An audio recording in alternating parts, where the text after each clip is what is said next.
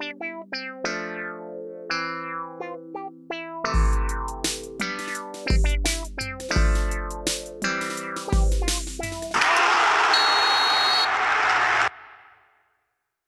dia, boa tarde, boa noite e por que não boa madrugada para você, querido ouvinte. Vamos começar mais um Boleirês, a linguagem da bola.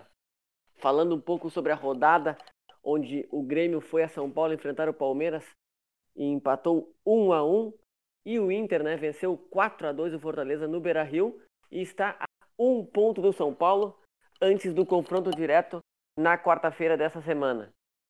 Hoje com mesa desfalcada sem o nosso querido Abreu, mas estou aqui com Batata e Pacheco. Batata, qual o teu destaque inicial? O meu destaque inicial seria Me Perdoa, Abel, devido às minhas falas nos últimos programas, né? Que se ele vencesse os jogos contra Goiás e Fortaleza, eu pediria perdão a ele. Mas num dia tão significativo, meu destaque até está um, sendo um pouquinho longo, né? Porque é um dia muito especial, dia que foi aprovada né, as vacinas, uh, a vacina do, do Covid aqui no Brasil, é, eu vou dizer que eu, eu, como torcedor colorado, estou vacinado para essas oito últimas rodadas do Brasileirão. Ó, Batata não acredita no título. Pacheco? A cada rodada, eu não sei se eu gosto ou se eu odeio as coisas que estão acontecendo nesse Campeonato Brasileiro. É, parece que o Pacheco não gostou do empate do Grêmio lá em São Paulo. Apesar que o primeiro tempo, né, Pacheco, o Grêmio foi amassado, ao meu ver. Mas antes, antes da gente falar do Grêmio, deixa eu só falar meu destaque inicial, que vai ser os guris do Inter estão decidindo. E é uma coisa muito boa, porque já pensando no resto do finzinho dessa temporada e na temporada que vem, temos bons jovens para observar, para compor o grupo e para ser do time titular, destacando principalmente Yuri Alberto e Paulo Roberto Prachedes, que fez uma partida hoje muito boa. eu achei que tu ia dizer Paulo Henrique Prachedes, tá? Mas Paulo, Paulo Roberto Prachedes eu, eu prefiro, hein? Sério. Mel melhor, melhor. Emo Paulo, Henrique é o, pa Paulo Henrique é o Pierre. Me emocionei hoje. Mas, Pacheco, vamos falar desse empate do Grêmio, como eu disse ali. Vi bastante o primeiro tempo ali. O segundo vi, mas não, não com tanta atenção. Mas o primeiro tempo o Grêmio foi amassado. Que tu acha que aconteceu? E foi uma bela partida do Vanderlei, né? Que às vezes a gente, tu principalmente, critica né, os erros técnicos, mas no reflexo ele fez várias defesas no jogo lá em São Paulo. Conta aí o que tu achou da partida, Pachecão. É, Tu até comentou ali no início que eu não gostei do empate. Não, eu gostei do empate, sim. A minha, o meu destaque inicial foi muito mais relacionado ao contexto geral do campeonato, que porque eu como gremista, evidentemente quero ser campeão, mas a cada rodada o Grêmio perde chances gigantescas de se aproximar. Ainda assim, pela inépcia dos outros times, segue tendo chance, mas ao mesmo tempo o Inter tem cada vez mais chance. Então a gente fica com dois corações. A gente pode chegar, mas o Inter tem, pode chegar muito mais e ao mesmo tempo a gente não faz nada para merecer chegar. Então é, era mais em virtude disso meu destaque inicial. Mas falando sobre a, a partida mesmo do, do, Grêmio contra o Palmeiras, eu fiquei satisfeito com o empate. Uh, como tu disse bem, o Grêmio foi amassado no primeiro tempo. Na minha opinião, foi um jogo com dois tempos bem distintos. No primeiro tempo, o Grêmio poderia ter tomado uns 3 ou 4 a 0 tranquilamente enquanto que no segundo o Grêmio foi melhor que o Palmeiras, o segundo tempo inteiro, mas principalmente na segunda metade do, do segundo tempo. E, e ali o Grêmio poderia ter feito uns 2 a 0 no segundo tempo. Então, cara, se um saldo geral do jogo que poderia ser 3 a 2 ou 4 a 2 para o Palmeiras ter sido 1 a 1 foi, foi positivo para o Grêmio. Então eu fico satisfeito com o empate. E agora, da maneira, falando mais sobre a maneira como o jogo se desenvolveu, o, o Palmeiras é uma equipe que tem uma boa estrutura de jogo, até mais pra frente a gente pode falar melhor sobre a maneira como o Palmeiras joga como equipe, assim, mas por cima é um time que toca bem a bola, que tem uma, tem uma pressão muito boa lá em cima, é uma equipe bem interessante, o time do Palmeiras, e o Grêmio entrou em campo com o Tassiano ao lado do Matheus Henrique como volante, e aí, bom, o, ouvinte até pode se irritar, que eu sempre fico batendo na tecla dos volantes do Grêmio, mas é que é, é o coração do time, é onde acontece a armação, e eu acho que nesse jogo isso ficou mais claro do que nunca, porque o Grêmio entrou em campo com esses dois volantes que nenhum deles tem a capacidade de armar o jogo, nem o Tassiano, nem o Matheus Henrique, e, e, o resultado foi que o Grêmio não era capaz de sair de trás por nada. O Palmeiras pressionava o Grêmio e o Grêmio não tinha nenhuma capacidade de sair do campo de defesa. E, e somado a isso, o, o Jean-Pierre jogando como meia, bem marcado, ele não é capaz de virar. O pessoal fala, ah, o Jean-Pierre pode jogar como meia, por que ele oscila tanto, tá caindo, caiu o nível de qualidade? É bem simples. O Jean-Pierre, ele não é daquela função, ele não é um meia. Quando eu digo que ele não é um meia, é porque eu acho que ele não tem qualidade, ele tem muita qualidade. Problema dele não é esse, o problema dele é que para jogar naquela função de meia, receber a bola de costas, já mais à frente, tu tem que ter, além da qualidade, um pouco mais de intensidade, de movimentação, de mobilidade ou até de velocidade para ser capaz de, com a tua qualidade, dominar, mas conseguir virar de frente para o jogo para jogar. E um jogador como ele, que tem muita qualidade, mas não tem mais nada para agregar a essa qualidade, não tem força, não tem velocidade, não tem mobilidade, ele acaba não conseguindo virar quando ele é bem marcado. E aí, é aí que vem a questão daqueles outros jogadores que a gente fala como Ganso, como Douglas, que é o cara que ele, ele tem muita qualidade, mas ele acaba ficando refém da, das situações do adversário. Se o adversário marcar ele bem, ele não joga, porque ele não é capaz de sair dessa marcação. Então, o, o, o Jean-Pierre, como meia, vai se tornar esse jogador. Um cara que, quando ele não for extremamente bem marcado, ele vai mostrar a qualidade dele. E quando ele estiver bem marcado, ele vai sumir no jogo e vai ser esse vagalume. Podem notar que todos esses outros jogadores que a gente cita aqui, como esses 10, que a gente bate palma, todos são considerados vagalume. Por isso. Por quê? porque eles têm essa oscilação. Então o Gia também não conseguia virar, não conseguia fazer o Grêmio ir ao campo de ataque. Dessa forma, no primeiro tempo, o Grêmio não saía de trás de forma alguma. Além disso, como eu sempre falo aqui também, o Grêmio tem a dificuldade na marcação de acompanhar o adversário. E aí, quando pega um time que toca bem a bola e se movimenta, ele envolve o Grêmio. Quando daqui a pouco tu vai olhar o lateral direito tá no meio, o zagueiro central tá na, tá na direita, tem um volante cobrindo a zaga e fica uma bagunça total o time do Grêmio e o espaço aparece para o adversário. Claro que, ah, por que não acontece sempre isso? Porque nem todos os adversários, principalmente no Brasil, eles têm essa característica de tocar e se movimentar. O Palmeiras tem, assim como o Flamengo no passado tinha, não comparando, o Flamengo era muito melhor, mas o Palmeiras tem essa característica. E aí envolveu o Grêmio. Então, o ataque do Palmeiras envolvia o Grêmio e o Grêmio não era capaz de sair de trás. E o resultado foi esse terror que foi o primeiro tempo em São Paulo. O Grêmio podia ter tomado 3 ou 4 a 0 facilmente. Uma, uma coisa absolutamente absurda que aconteceu no primeiro tempo. Aí, no intervalo, o Renato ele inverteu o Jean-Pierre com o Tassiano, não totalmente, mas ele me alinhou um pouco mais os dois e deixou o Jean-Pierre um pouco mais como um segundo volante, o Tassiano mais livre para jogar como um meia. E aí, bom, não que o Tassiano tenha agregado muito como meia, mas o Jean-Pierre mais atrás, aí acertou essa saída de bola do Grêmio. O Grêmio passou a ter o Jean-Pierre na função que, na minha opinião, ele deveria jogar, olhando de frente, armando, porque ali ele consegue dar toda a qualidade dele o tempo todo, já está virado de frente para o jogo, e pode, pode ser um Michael, o Pjanic até a melhor qualidade, ou até um Tony Cross, falando de muita qualidade, e não um Ganso ou um Douglas, que é o que ele se torna como meio. E aí, jogando dessa forma, ele começou a distribuir e o Grêmio melhorou no jogo. Claro que ter o Jean-Pierre e o Matheus Henrique como volantes é perigoso defensivamente, porque eles não marcam bem. Eu acho que o Jean-Pierre, para chegar como ser um volante na carreira dele, ele tem que aprender a marcar.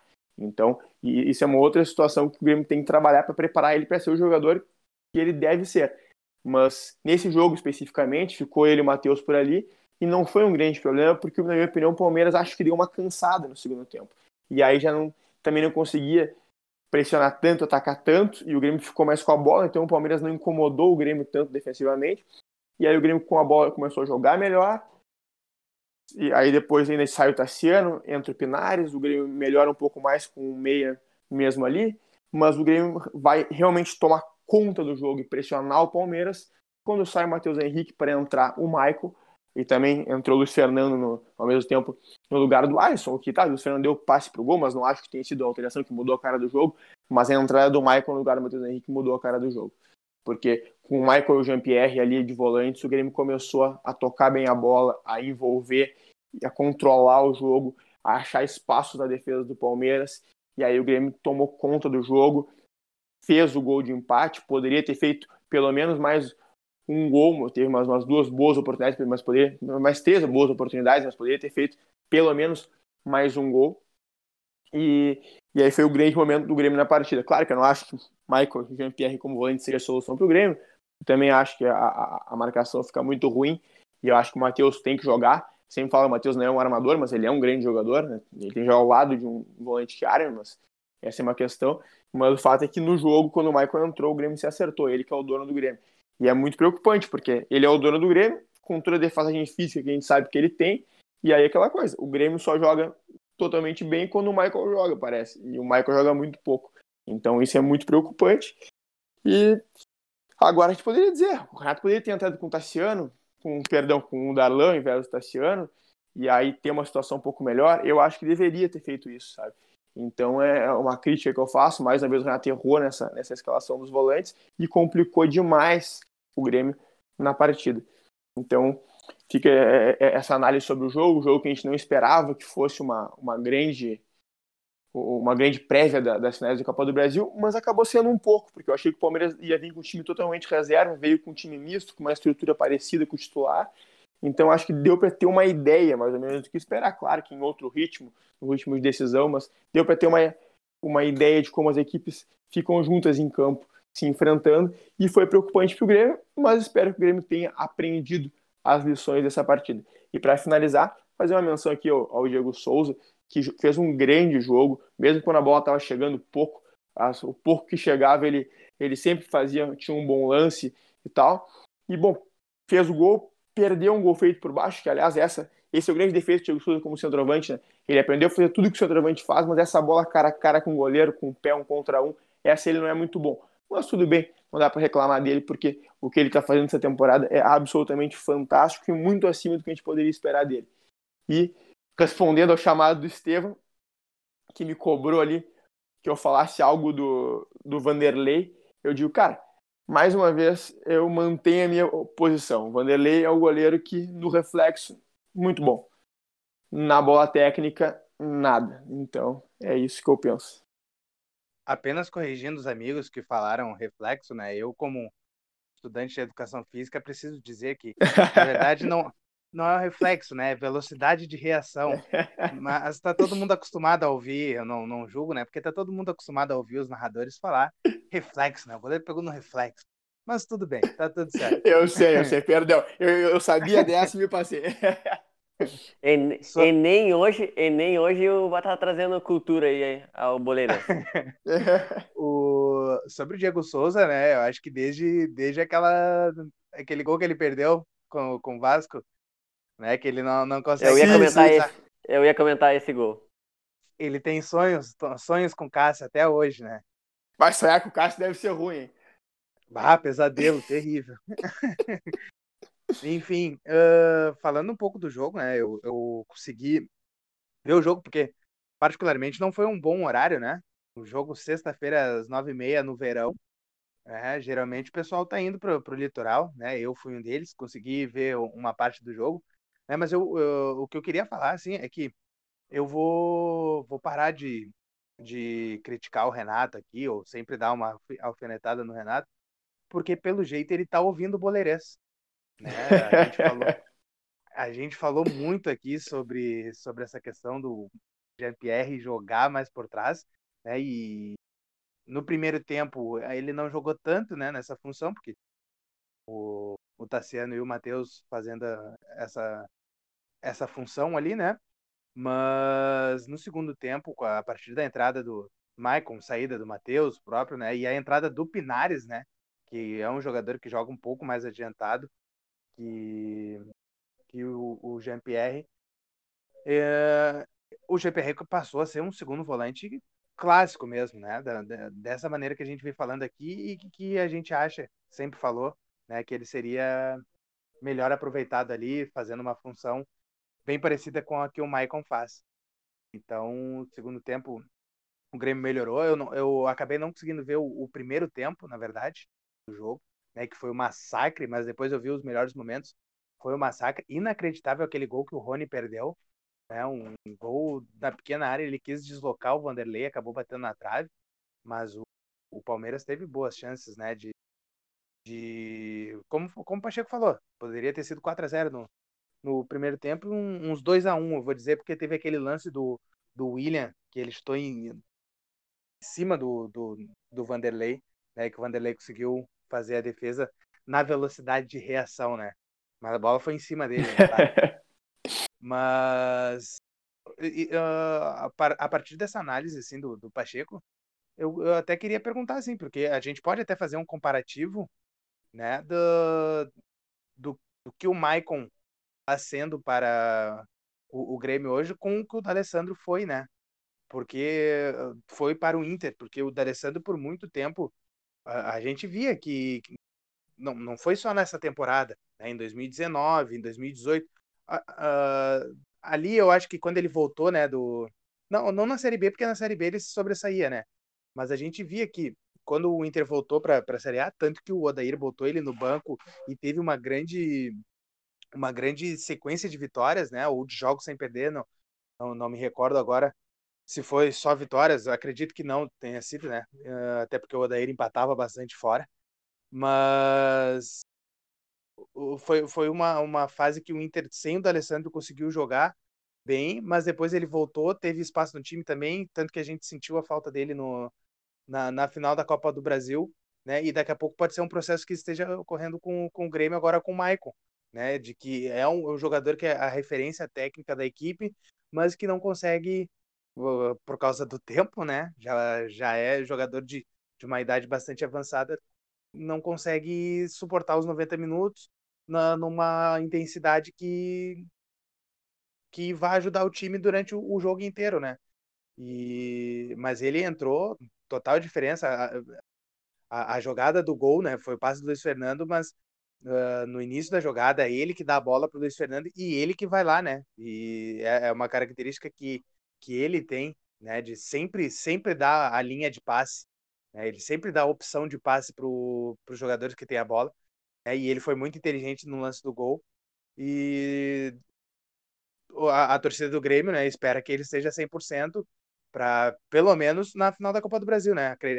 Tá, tem muita gente falando que ele está se preparando para o Grenal e tal, porque é um jogo. Ele é um cara que, infelizmente, né, no, no meu, no meu caso, uh, nos Grenais ele, ele tem poucas derrotas, né? Então tem muita gente que está dizendo que, que, que ele está se preparando para o Grenal, mas a verdade é que o principal uh, para o Grêmio né, é a final da Copa do Brasil e a torcida do Grêmio espera que ele esteja bem para ajudar o Grêmio a conquistar mais um título.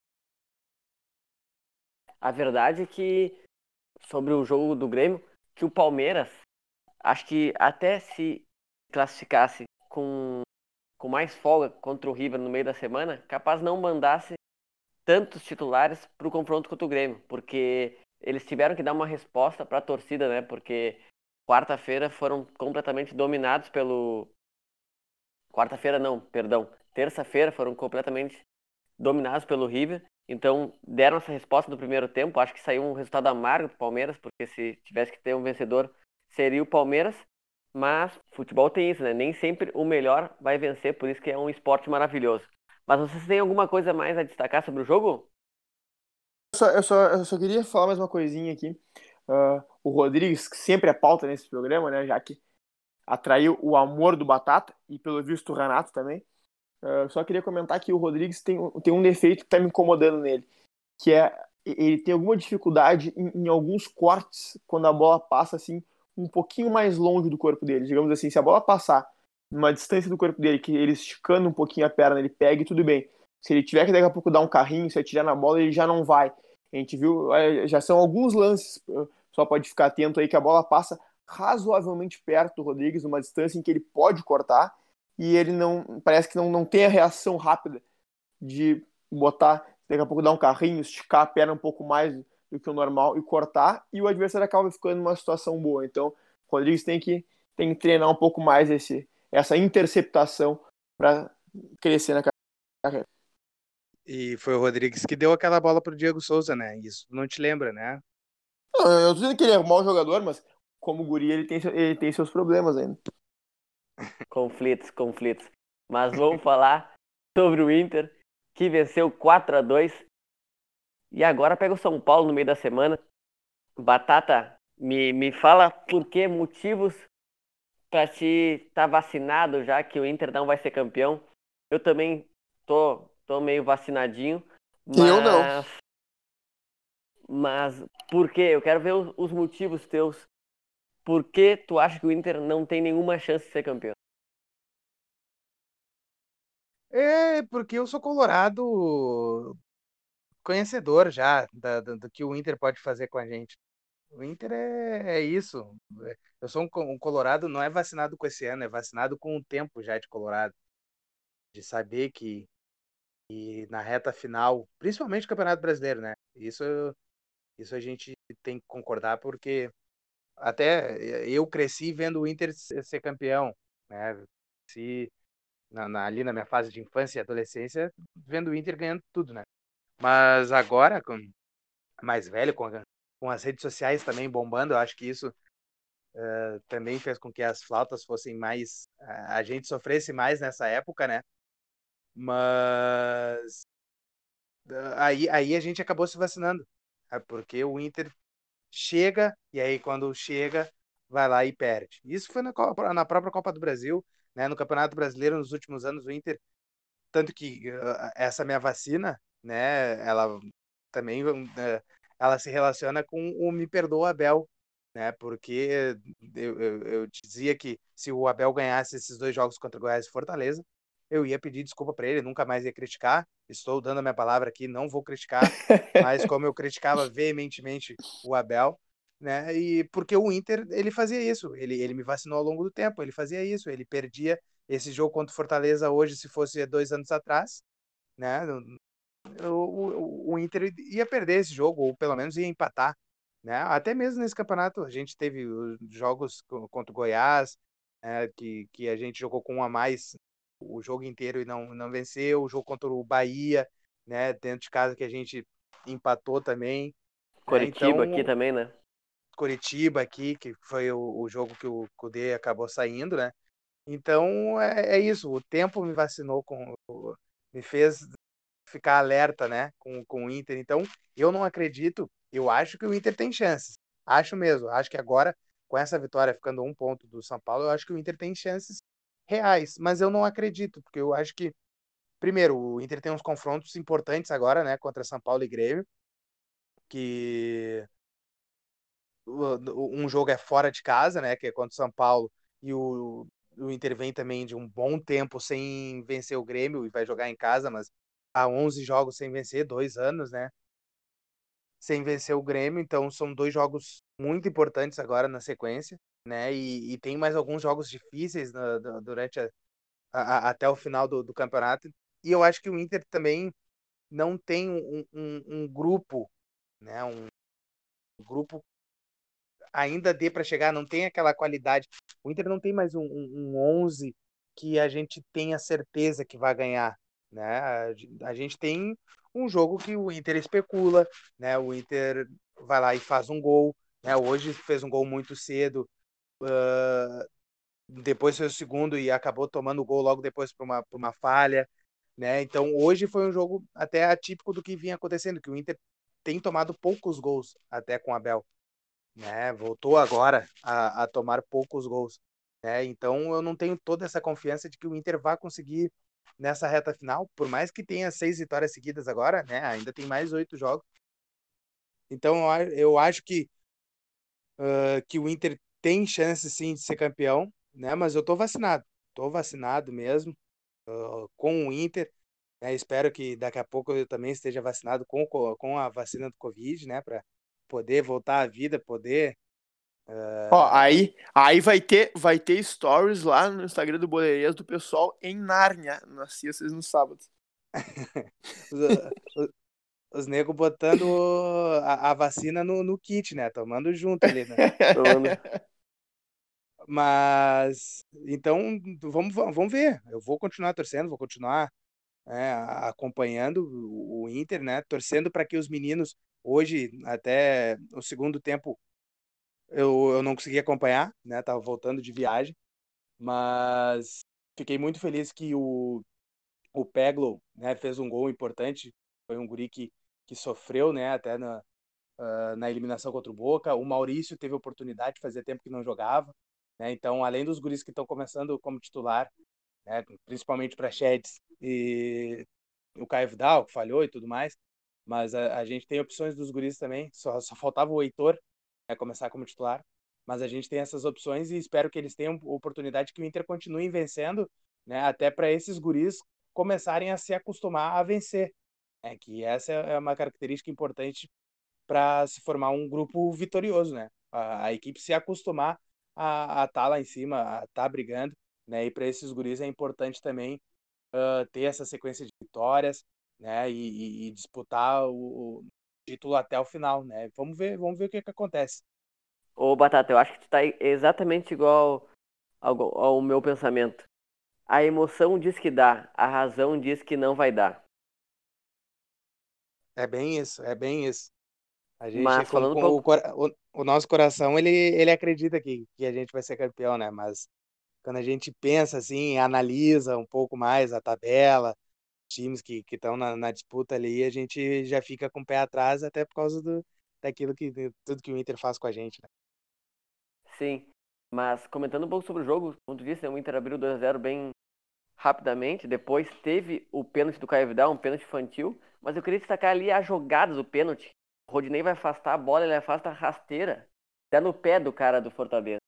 Que depois originou o pênalti. Não é perseguição aqui ao Rodinei, mas a gente já sabe que o Heitor é 20 vezes melhor que o Rodinei. Mas o Abel aí continua, né, dizendo que o Rodinei é melhor na marcação. Eu não vejo tudo isso. Teve um jogo, mas, né, teve um jogo até há pouco tempo que aconteceu a mesma coisa, né? Ele afastou mal uma bola. Eu não tô lembrando agora, mas teve um jogo agora há pouco que. que... É, que, é, que, é que acontece sempre, a gente já tá já tá acostumado ou vacinado para combinar com o programa aqui. Bah, hoje é só vacina esse programa. Só vacina. É uma vacininha, vocês dois falando aí, meu Deus do céu. Mas, mas a e gente admite, né, Pacheco? Diferentemente do, do senhor. Não, não, bah, meu Deus, cara, isso aqui tá um terror hoje. Vocês estão vacinados, tá tudo pode acontecer no mundo. Mas, vamos continuando falando do jogo. O Prachetes fez o primeiro tempo uh, sem, sem, sem sem palavras para dizer como ele foi muito bem hoje, principalmente no primeiro tempo. O Inter podia ter ampliado, foi para o intervalo com 2 a 1 um amargo. No início, o Alberto do segundo tempo podia ter marcado, o Paulão salvou em cima da linha. Depois o Inter sofreu o empate, podia ter sofrido a virada com o Davi, ex-Vitória, ex-Cruzeiro. Quase marcou o gol, passou do lado do, da trave do Lomba. E depois o Inter conseguiu ampliar para 4-3, depois 4-2, o 3-2 com uma jogadaça do Patrick, né? A gente tanto falava desde o tempo do Cudê que o, que o Patrick é o único jogador do Inter com drible, ele que tirou um coelho da cartola ali e encontrou o Peglow para marcar o primeiro gol dele no Beira-Rio. Então, o Inter venceu, era era para era hoje era três pontos ou três pontos, se quiser continuar na, na briga, mas agora tem dois testes de fogo, né? O Inter essa sequência de vitória tirando o Palmeiras ali, pegou adversários mais abaixo. Tá, venceu com autoridade o Palmeiras 2 a 0 mas pegou adversários mais fracos. E agora contra São Paulo e Grêmio vai ser dois cestos de fogo, principalmente o Grenal, mas o Inter tem que pensar primeiro no, na quarta-feira, né? Se vencer o São Paulo, vai jogar o Grenal líder. Mas acho que, como eu disse, a emoção diz que dá, mas a razão acho que não dá, porque eu vejo o Atlético Mineiro não, mas o Flamengo, mesmo com a turbulência, é um time muito qualificado. O próprio São Paulo, mesmo que está jogando futebol abaixo, está com a vantagem. Tem jogadores bons, não, não, não desaprendeu de uma hora para outra, apesar dessa pequena crise. Então acho que vai ser difícil. Enquanto tiver oportunidades, chance, o Inter tem que acreditar. Eu, eu assisti o jogo do Inter hoje também, queria comentar umas coisas aqui. A gente já falou em outros programas, né, de como, como o Abel arrumou o Inter com jogando mais reativamente e tal, mas queria comentar principalmente a questão do meio-campo ali, o Internacional agora com um tripé, né, com o Dourado como primeiro homem, o Praxedes e o Edenilson mais à frente. Muito bem e... o Dourado hoje, né? Ele e o Lucas Ribeiro muito bem. Não, o, o, Dourado fantástico, claro. A gente sempre soube que ele tinha muito mais para entregar que o Leandroso e o Musto. Ele marca muito bem, soberano Mas queria começar sobre o Praxedes. A escalação do Praxedes faz bem para o Inter e para o Edenilson, porque ter um outro volante capaz de, de tocar a bola e dar uma certa armada ao lado do Edenilson permite o Edenilson chegar mais na frente, que é uma coisa que ele vinha que ele vinha não, não vinha acontecendo muito com ele ultimamente, porque ele ficava muito preso a ser o volante que ficava na base da jogada e com outro outro volante do lado dele ter ele mais solto, podendo chegar mais na frente, faz bem para ele e para o Inter. E bom, além disso também queria comentar que o Batata com essa vacininha total aí e o Estevam também falando que ah, que o Inter não tá jogando bola para ser campeão, apesar de estar jogando direitinho, jogando bem, não é a bola para ser campeão. Mas eu quero dizer o seguinte, eu tô apavorado. Eu tô absolutamente apavorado, ao contrário de vocês, porque eu passei o dia inteiro assistindo futebol hoje, assisti o Galo, assisti o São Paulo. Antes vocês perguntem, não tô fazendo mais nada na minha vida, podem ter certeza. Mas o fato é o seguinte: ninguém tá jogando bola para ser campeão, cara. E ninguém merece ser campeão nesse campeonato, mas ao final das 38 rodadas, alguém vai ser. Então, cara, é impressionante.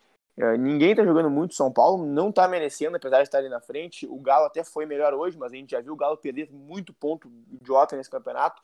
E é um time que, quando é marcado atrás, em bloco baixo, pelo, pelo adversário, tem muita dificuldade. O Inter, como vocês bem falaram, vem jogando bem, mas não tá jogando uma bola de ser campeão. E, bom, esses são os três times que estão ali. Tem o Flamengo, que tá a vida de demitir o Rogério Senna não, oscilando, que são os candidatos a título. O Grêmio já colocou fora.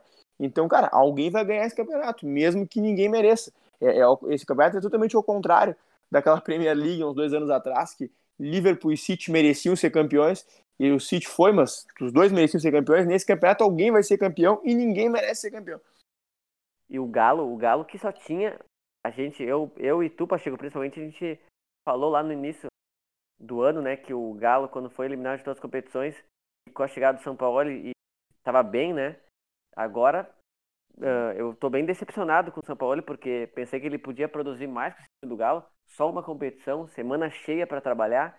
Agora, no, depois do, do Natal, teve duas semanas para trabalhar, porque o Galo não jogou contra alguma equipe que estava jogando a Libertadores, se eu não me engano, não sei se foi Santos ou Palmeiras que iam pegar e não pôde jogar. Então, me decepcionou bastante esse Atlético Mineiro do São Paulo, principalmente São Paulo, porque achei que depois daquele comandando o Santos no ano passado, eu pensei que ele ia produzir mais, mas me decepcionou. Mas tão, tá na briga o Galo, tá na briga ainda, só que eu não vejo o Galo tão favorito assim. Acho que tá ali como o Inter na briga, mas vejo o Flamengo, tem muita qualidade no time. O São Paulo, mesmo oscilando, acho que pode chegar. O próprio Palmeiras, eu acho que pode chegar, que eu acho que entre ali o bolo, acho que o Palmeiras é o que vem mostrando o melhor futebol, apesar de estar na Copa do Brasil e tem a final da Libertadores. Então, como tu disse, está muito aberto. Tem muito time que pode ser campeão, não merecendo. Mas é isso aí. Mas falando um pouco sobre os adversários. Não, só, só, só, só, eh, eh, antes de fechar o jogo do Inter ali, só queria falar uma coisa. Aquele primeiro gol ali foi de quem? Foi do Paulão ou foi do Yuri Alberto? Eu pensei que foi do Paulão aquele gol. Até, tá até, até achei que foi do Paulão aquele gol. Mas o importante é que tu a tá bola. Tá chorando, né, Pacheco? Tu botou ele no, no Cartola, né? E o Cartola não, não, não tá dando gol pra ele. Não, não. O coitado do meu tio apostou que o Yuri Alberto ia fazer um gol a qualquer momento. Saiu aquele gol ali e o site de apostas não acreditou em Yuri Alberto e o homem tá louco da cabeça. Tem que ver, tem que, tem que esperar a súmula, tem que esperar a súmula pra É, foi o que eu falei pra ele. Mas, ô, ô Estevan, ô Estevan, só pra fechar de, do, do jogo do Inter, né? Saiu uma foto nas redes sociais que do, do campo, da, da rede, né? Da, da nova rede que a gente falou aqui, do véu de noiva. E, e parecia o Fernandão no céu. Nas nuvens, né? A gente jogou com, com um homem de olho, de olho em nós, né? Então, isso a gente precisa registrar. Emocionante. Lindo, lindo. Foto. Emocionante aquela foto, né? Linda. E Abel Braga, se vencer um campeonato brasileiro, se ele chega a vencer o campeonato brasileiro com o Inter, vai ter que ter uma, uma estátua do lado da, da do Fernandão para ele ali no Beira Rio, né? É, e do, e do Falcão também, porque eu acho não sei se é o momento, mas eu acho que a gente tem que. Não sei o momento para falar isso, mas acho que a gente tem que valorizar os ídolos enquanto estão vivos, né? O Inter uh, não tem muita proximidade com o Falcão, eu vejo isso. Espero que com, a, com essa nova diretoria se aproxime, né? Que mudou esse, essa, se diz, esse movimento que estava no Inter, né? Mudou. Então espero que se aproxime do Falcão, que é, ele é ídolo na Roma, ídolo colorado. Na Roma ele é muito valorizado e aqui eu vejo o Inter muito pouco próximo dele. Mas antes Não, de finalizar o. E, e tu falou, e tu falou de Paulo, Paulo Roberto Prachedes, Paulo Henrique Praxedes. Prachedes. Eu acho que a gente pode ficar no meio termo, a gente pode botar Paulo César Prachedes, né? Fazer uma referência ao Tinga, porque eu acho que Falcão é muito para o Prachedes e Ganso é, é, é pouco sim. também. Eu acho que a gente pode ficar no meio termo aí, né? foi na brincadeira, foi na brincadeira, foi na brincadeira, Batata. Tá uma eu disse, paulada isso. Como eu, como eu disse, eu me emocionei. Mas eu queria só falar um pouco sobre os adversários do Inter. Que o Inter vai pegar ainda, né? Pega o Bragantino em casa, pega o Sport em casa, pega o Corinthians em casa. O Bragantino e o Corinthians são dois times de- muito difíceis de, de, de vencer, vai ser muitos esses jogos. Depois tem os confrontos diretos com o Flamengo, com o Grêmio e com o São Paulo. Então, por isso que eu estou. ah, não estou iludido com. Porque o Inter não vem mostrando futebol para vencer para vencer esses times e hoje venceu o Fortaleza, ok, jogou bem o primeiro tempo, mas depois tomou um empate 2 a 2 podia ter perdido, como eu disse, podia ter tomado 3 a 2 então é por isso, não é porque o Pacheco disse que é vacina, eu acho que eu não vejo o Inter me mostrando assim, ó, dá para ser campeão. Tá certo, É, mas, falta oito rodadas, mas, ma- falta- mas nenhum dos outros times mostra, né, cara? E- Sim, e- e- mas por isso, por isso ser- que eu por isso que eu cito Palmeiras e Flamengo, ah, Palmeiras e Flamengo, porque tem mais qualidade, tem jogadores que podem decidir a qualquer momento. Mas enfim, nós vamos torcer com emoção. Vou torcer sempre, vou torcer pro Inter ser campeão, mas a razão acho que não vai ser, mas igual vamos, a gente tá aí pra apoiar sempre. E na rodada da Série B, né, o Juventude venceu 1 a 0 o Cruzeiro e entrou no G4. Já o Cruzeiro não tem mais chance de subir para a Série A, vai ficar mais um ano na B. O primeiro grande a ficar dois anos na B seguido. Espero, espero não sei. É, é, Vamos ver se é, é, porque o Fluminense foi da B pra C, né? verdade, verdade. Vamos tá- do- Não, mas ô, ô, ô, Estevam, eles podem entrar em contato com o Grêmio, né? Pra saber como é Verdade. que sobe em nono. Eu, não- Tava eu- eu- eu- eu não me tava lembro disso. essa, tava, tava esperando essa piada do Batata. Não, não, não. As piada, piada boa foi a- o, o Twitter do Atlético Mineiro passando a seguinte mensagem: time grande sobe. Uhum. Cara, eu, eu, eu fico feliz E do- pela piada e, e pelo meme sendo plantado, porque se daqui a 50 anos o Atlético Mineiro não subir de uma Série B, tá pronta a piada também. É verdade. E o, e, o, e, o, e o Atlético Mineiro que vem gastando a rodo com o São Paulo, porque o São Paulo ele perde um jogo que é contratar todo mundo. Eu acho que é um grande candidato a ter uma crise econômica daqui a algum tempo. Não vem título, a conta vem para pagar, né? Contratou Vargas, contratou. contratou não sei quantos milhões entre o ano passado e esse ano. Então, uma hora a conta chega. E falando da vitória do Juventude, né? Que já, já falei que foi 1x0 contra o Cruzeiro. E tomara que o Juventude suba, né? Eu gosto muito do Juventude. Será que os quatro verdes vão subir? América Mineiro e Chapecoense já estão na Série A. Agora espero que Cuiabá e Juventude confirmem essa vaga aí nessas rodadas finais de Série B. Eu só tenho medo do Juventude subir, porque Chapecoense e América já são toucas pra nós, né? E o Juventude também sempre foi uma Mas o. Juventude que nos anos 90, né? E o, e o Grêmio não é batata? E o Grêmio não é? Não, o Grêmio não é. A gente tá 75 anos na frente na, na rivalidade. Então não, E olha, mas, não mas- tem mas- faz tempo que não ganha também, né? Faz tempo que não ganha. Ah, mas faz parte, isso faz parte. Ainda o recorde de, de, de, de, de jogos sem, sem perder para o rival é nosso, né? Então Tá bom, tá não, tudo não, certo. Eu perguntei Isso é isso. Se não, não é toca, tudo bem. Não é, tudo bem. Não, não é. Não. Certo. Tá. Vamos finalizar o programa com essas cornetinhas dos nossos amigos. Espero que tenham gostado. Continue nos acompanhando nas redes sociais, arroba obolerês. E já sabem, abraço!